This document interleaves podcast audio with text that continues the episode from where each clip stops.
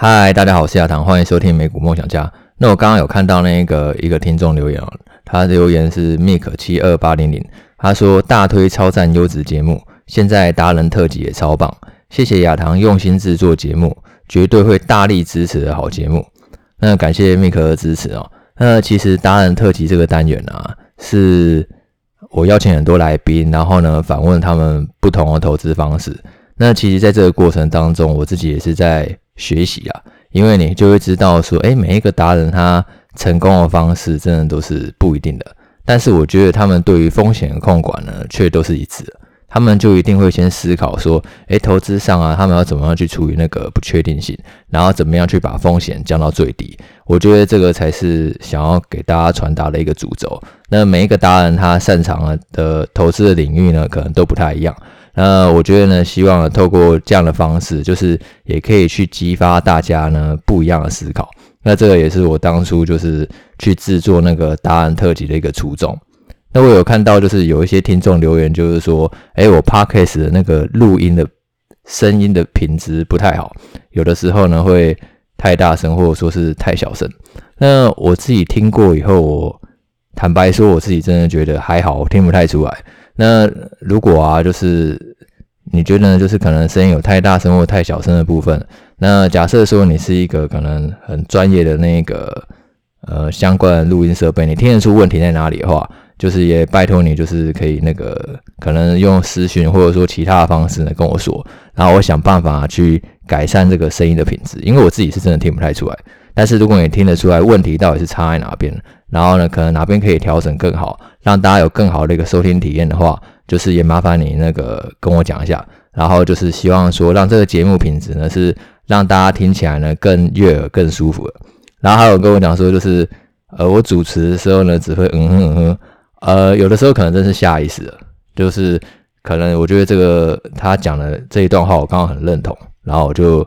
忍不住嗯哼一下，然后呢，但是可能这个收音设备又太灵敏了，然后变成说，也许有这个收听体验呢，反而就是会没有那么顺畅。那我觉得这个部分的话，是我觉得可以很快就改进了。练习不要嗯哼，就是让那个来宾呢，就是可以就是更完整，就让大家听到完整的内容，这样就可能我就是用点头之类的吧。然后真的要去表达一段话的时候呢，我再去完整的讲出来。看一下这样呢会不会比较好？那也是谢谢这个 Mick 的支持啊，然后还有其他听众就是呃对于达人特辑节目的支持，以及我自己录制节目的支持。那希望啊就是最近其实市场不太好嘛，那我上个礼拜是邀请那个股市隐者，那其实我就跟他讲到说，我们有聊到说，诶最近市场真的不太好，然后其实像是那种嗯做那种可能写专栏的啊。然后或者说是你在市面上看到很多人可能是在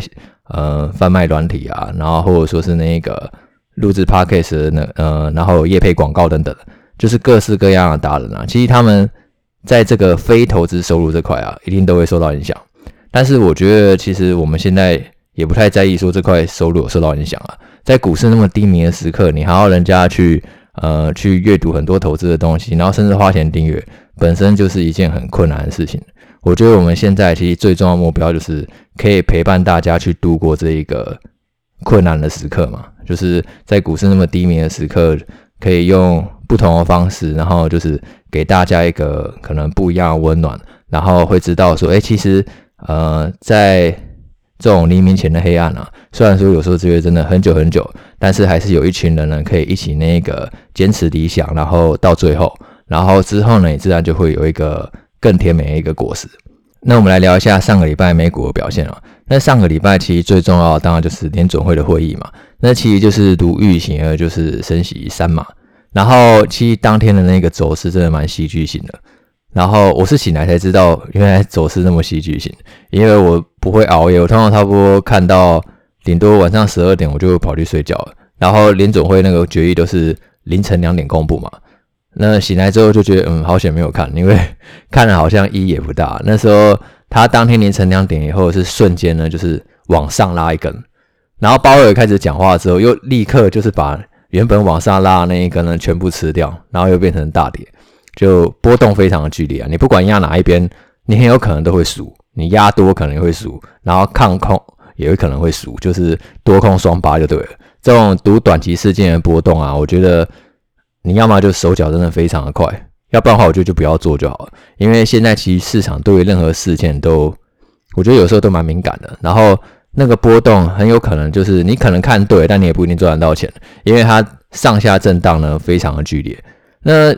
为什么就是会造成这个盘中那么剧烈的波动呢？我们事后看新闻来解读啊，是当时因为呢，鲍尔他其实因为如预期升息三码嘛，而且他还表示说未来升息步调呢会放缓，也就是说十二月呢会升息两码。那其实这个跟我们前面几集 podcast 跟大家分享的观点其实是一致的，就是说未来升息步调放缓啊，那。就有助于说，哎，这个利率上升的速度会渐渐减慢了。然后在接近顶峰的同时，因为股价已经在持续的反应了，很有可能股价会因为利空出尽呢而出现上涨的一个行情。那也确实有出现了，只是只有一瞬间。因为鲍尔他要接着说，就是虽然呢升息步调放缓了，但是他认为呢最终的利率，也就是这个顶峰呢可能会比原本的预期还要高。那之前九月预测的时候，大波是百分之四点五嘛，那他等于说又上修了这个利率的预测，然后变成说。原本拉上来那一根，就瞬间整个被吃掉了。然后一直到目前为止，其实美整个美股行情还是一个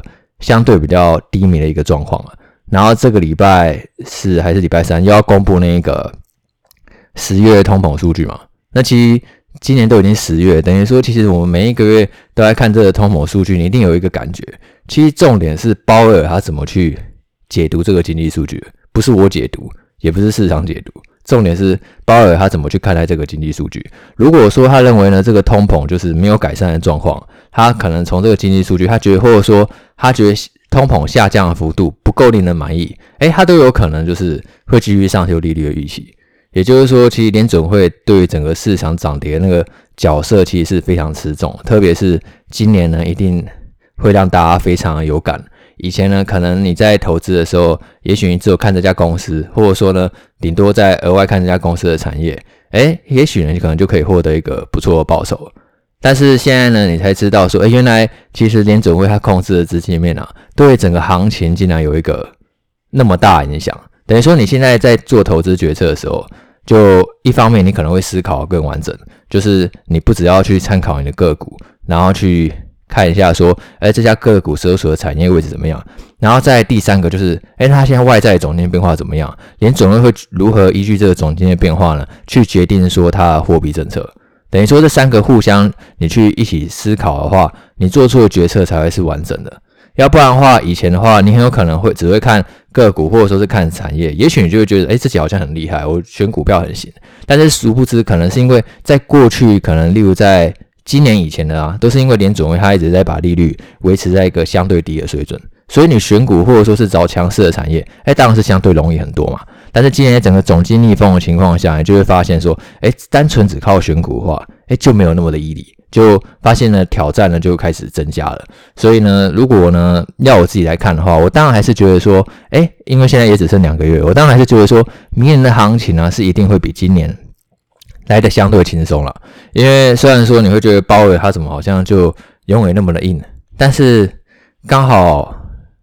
今天是十一月八号，今天就要选举了，就美国就要期中选举啊。那我觉得其实包尔那么硬，或多或少啦，当然他可能嘴巴上不会讲，应该多少也是因为受到一些那个大众舆论压力的影响，因为他就是要全力的去抗击通膨嘛。如果他不这么说的话，其实他跟那个老百姓其实是。没办法更接地气了，因为现在其实美国民众最在乎的就是通膨，他那个生活支出就是上升了。那他当然要去讲说他要抗击通膨，然后再加上那个拜登呢，其实即将要面对那个接下来那个其中选举嘛。那其中选举呢是在十一月八号举行，应该可能明天应该就可以知道开票结果。那基本上来讲话，这一次民主党应该是会。把那个参议院跟众议院都有可能会丢掉，也就是说，应该是会败北啊，就是输的几率是非常非常高的。因为其实民主党他过去两年的执政，让多数的美国民众是不满意的嘛，因为通膨呢就还是非常的高，然后呢那个生活支出呢也在上升，就基本上呢就是其实做让大家都不够满意，就民调是比较偏低的。参议院跟众议院是很有可能会丢掉。那其实这个在历史上算是一个非常正常的现象。只要是执政党执政啊，通常在其中选举的时候，它结果都是不利的，因为通常大家对于执政党它的标准一定是更严格，通常都是在野党会赢得其中选举，这在美国过去五十几年来历史以来都是这样。那这也是为什么我们其实，在以前的 podcast 我记得应该有我有讲过，就是其中选举后一年的股市报酬啊，就以过去来讲话，每一次都是正报酬，从一九五零年以来从来没有例外。那我希望这一次也是啊。就是现在期中选举结束后嘛，那我们现在放到明年的十一月，这个股市报酬应该会是正的，我希望是这样。那因为在过去的历史呢，这样上涨的几率是百分之百。那背后原因当然有很多。那比较常见一个说法就是说，我们刚刚讲到嘛，通常执政党在执政的时候呢，通常选民对当下执政党一定都是不满意的。大家都是会，我都好不容易选了你嘛，那选了两年，我就失望啊。然后那个可能你的国会，我就要让其他在野党来当，也就是说，民主党当总统的时候，就是共和党来掌控国会；诶，共和党当总统的时候，就是民主党来掌控国会。那这个对于股市来讲会有什么样的好处？等于说，那个以那个拜登来讲话，他现在等于只能掌控那个白宫的部分，但是国会他就没有办法一手掌握。那对于政策的推行呢，就会有难度。那其实股市它最怕的就是不确定性嘛，它很怕说，不管是什么党也好，他很怕说你政策呢，如果太过极端的政策推出的那个过程太过顺利的话，那对于股市就比较容易造成影响。例如以民主党的话，他可能最就最喜欢加税，然后最喜欢那个发一大堆财务津贴。那这个对企业来讲的话，因为它对于获利呢就会造成影响，因为会加税嘛。然后另外呢，他发一大堆津贴，那很有可能就是会助长那个原本的通膨。那如果今天共和党他去掌控国会的话，那这些政策通过的难度就会比较高，因为民主党跟共和党他们基本上就会互相制衡。就你推出什么政策，那我可能就要给你打折扣，甚至不给你通过。那其实这个对股市来讲，哎，反而是比较有利的，因为从过去几次历史来看啊，就是当那个国会然后跟总统是分属不同政党的时候，哎，股市的表现通常都会比较好。那我希望就是未来一年来讲的话。我们还是乐观期待说，诶，股市它有一个比较正向的发展，然后再搭配联总会说，如果它未来可以适时的去放松货币政策的话，那明年的行情当然是可以去期待。那当然，利率一直升也不见得是坏事啊，因为我相信大家一定发现说，最近那个债券殖利率真是很甜嘛。我们之前讲过，现在公债殖利率都快要百分之五了，你等于说公债其实就是一个无风险利率，那连公债它。都已经有百分之五了，那你找公司在职率，坦白说，现在真的就是百分之七以上的，我觉得真的是很多。然后甚至如果你是再往下标准更放宽一点，你找一些就是相对营运体质没有那么好的公司，就是它可能违约风险比较高的公司，那这些高收益公司在职率可能甚至都已经超过百分之十，也有百分之十五了。就如果你把那个标准放宽一点，完，那公司在职率都已经飙到一个就是相对历史上一个比较高的水平。像前几天我在专栏写那个。邮轮股嘛，那邮轮股的话，其实在这一波复苏来讲的话，一直都是比较慢的，因为邮轮它是一个相对密闭的空间，然后呢，就是它又是是一个比较奢侈的行程，就搭邮轮是可搭可不搭的，是非必需品嘛。然后那一个又是在一个密闭的空间，所以它解禁也都是最慢的。那你会发现说，其实像几个像什么嘉年华邮轮啊、加勒比海邮轮，就是几个公司呢，其实最股价表现都并不是很好。虽然说感觉疫情好像已经越来越不重要，但它目前的股价都还是一个相对历史的低点。那当然还有一个原因，就是因为这些邮轮他们那个负债比都非常高，因为疫情期间他们是不能营运的，所以说它所有的航线都涨停的情况下，它收入是归零的。可是它还是要应对日常开销啊，所以呢，它就举了很多的债，像是嘉年华邮轮的话，它现在整个负债比重啊是超过六成，就非常的高。诶，它发行债券的利率啊，更是等于是放高利贷，因为。其实，在市场上，你光看那个一家公司发行的利率，你就知道说这家公司它那个营运体质到底好不好。就跟我们人去借钱一样嘛。如果你今天是一个收入越稳定，然后呢账户上越多钱的人，你去跟银行借钱的时候，银行一定愿意给你一个很低的利率，因为他不怕你跑掉嘛。他他一定觉得说，哎，你可以按时还款，那很 OK 啊。那我当然就是会提供一个很好的贷款利率给你。可是如果你今天可能手上呢没有什么钱，然后呢，你的收入也很不稳定，就等于说你每一个月可能有有一餐没一餐的。那你今天跑去跟银行借钱的时候，银行他可能要么就不借你，要么就算借你，他可能也会要求一个很高的利率，因为他很怕你这个本金根本就还不出来。那换成公司的角色也是一样，公司今天去跟银行借钱的时候，银行一定也会去看你说，哎，你的营运状况到底怎么样？哎，手上到底是有多少现金？然后你手上有多少资产？然后他才能去评估说，他到底要用什么样的条件去贷款给你。那嘉年华邮轮，它在当时疫情的营运条件那么差的情况下，所以它当时那个公司在利率啊，票面利率高达是百分之十，等于说他只能跟银行借高利贷啊。那一直到现在的话，他都还是背负那么。高利率的债务，所以说对于他那个呃整个获利呢，其实就会造成很明显的压缩。我就是说，就算未来啊，未来旅游真的复苏了，然后可能他那个营运状况真的是转好了，他就算真的赚到钱了，他这个钱他一定会先去减少债务，然后分配给股东的利润呢就比较少了，然后甚至呢就是如果最坏剧本发生，诶，可能他发现说其实。很多那个游客啊，并没有说真的回到游轮上，而是呢去选择其他娱乐选项。因为其实游轮你可以把它给想象成就是一种旅游娱乐选项嘛，但是并不是非它不可。那种有钱人他不一定要去搭游轮，他可能就是可以去选择就是其他的旅游体验。那假设说对于他那个营运啊，真的造成负面影响，然后他还是在。背负那么庞大债务的情况下，那你就要担心说，诶，会不会其他最后可能是还不出钱了？就高利率一定是伴随高风险嘛。然后呢，其他一些可能，例如比较营运比较稳健的公司，例如可能像什么星巴克啊，然后或者说是什么美国银行这种，就是它营收获利可能在可预见未来，我觉得可能都是相对稳定的。那投资它的公司在，虽然说可能殖利率稍微低一点，但是你可能就是会相对安心很多。然后，所以我觉得其实。很多时候风险跟报酬都是相对的，就看你自己去依据自己的风险承受度呢，要怎么样去做选择。那其实最近市场就是除了利率很高以外，我最近还看到说，就是昨天那个动视暴雪啊，它公布那个最新的财报。那动视暴雪它现在已经不开那个法说会，不开电话会议了。然后因为今年微软一个月的时候呢，有宣布要收购呢动视暴雪，以每股九十五美元。因为他现在等于是在微软完成收购当中一个沉默期嘛，就不去对外呢评论就是相关收购案的进展，所以呢就也避免分析师去提问一些比较敏感的问题啊。因为现在提微软啊去收购这个动视暴雪，它还要经过很多国家垄断机构的调查，包含那个欧洲，然后美国还有那个中国。那欧盟它是预计说十一月中的时候会公布那一个反垄断审查结果。那其实现在动视暴雪的价格是七十一美元，然后微软它打算收购动视暴雪的价格是九十五美元，等于说是中间的差距是二十四块。呃，目前动视暴雪它也是预计说明年六月会完成，微软也是这样的说法，就微软也是预计说明年六月呢可以完成收购动视暴雪。那现在已经十一月嘛，等于差不多半年时间，也就可以赚超过三成。当然前提是。动视暴雪就是收购案了，真的有获得垄断垄断机构的批准啊！因为现在价格差距那么大，你看现在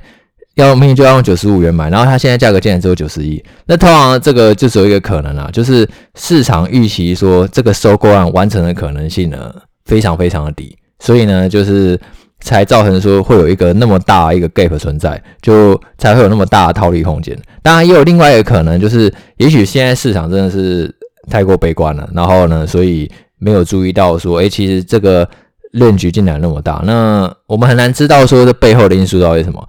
当然，就是我们可以去思考看，说微软去收购动视暴雪啊，真的会造成那个游戏业垄断吗？因为其实一直去最极力反对微软收购动视暴雪，就是 Sony，因为 Sony 他自己有出那个 PS 嘛，然后呢也自己也有出很多游戏嘛，那他很担心说微软呢如果收购动视暴雪的话，他会去独占那个动视暴雪游戏。可能例如像是呃，动视暴雪还有一个很重要的游戏，像是《决胜时刻》。那它现在这个《决胜时刻》，它是在 PC 啊，或者说是 Xbox 上面都有去发行。那如果微软它今天真的成功收购动视暴雪，它可能会把《决胜时刻》啊，就称为 Xbox 的独占游戏，就不让你在那个 PS 上面发行了。只是微软那个 Xbox 的那个负责人啊，他前几天就是有接受采访啊，他是说他们并不会去独占这个决胜时刻一个发行权，他们还是会让他那个在 PS 上面继续发行。那我觉得他有提到一个观点，就是说，因为其实决胜时刻贡献动视暴雪一个很大营收，那为什么会贡献那么大营收？就是因为他在很多的游戏的平台上面都有发行。如果今天呢，微软它真的去独占这个决胜时刻的版权的话，那它的营收势必会少掉，例如来自 PS 的收入嘛，那就会少掉很大一部分。那微软它也讲得很实际，它收购动视暴雪，它是希望要赚钱，它并不是希望说动视暴雪成为一个赔钱的公司。那如果大家常常打游戏，一定也都知道说，我觉得游戏这种东西要独占其实是非常困难的，因为其实我们对于打游戏这种忠诚度，你可以说很高啊，当然也很高，可能很多种重度用户呢可能会持续的氪金，但是你那个变化其实很快，就是你一旦就是对这个游戏不感兴趣，就是不感兴趣了，你有可能就是会去玩下一款游戏。那我觉得其实，在游戏产业就也是类似的，就是虽然说可能微软去收购动视暴雪，但是它并不一定会那个。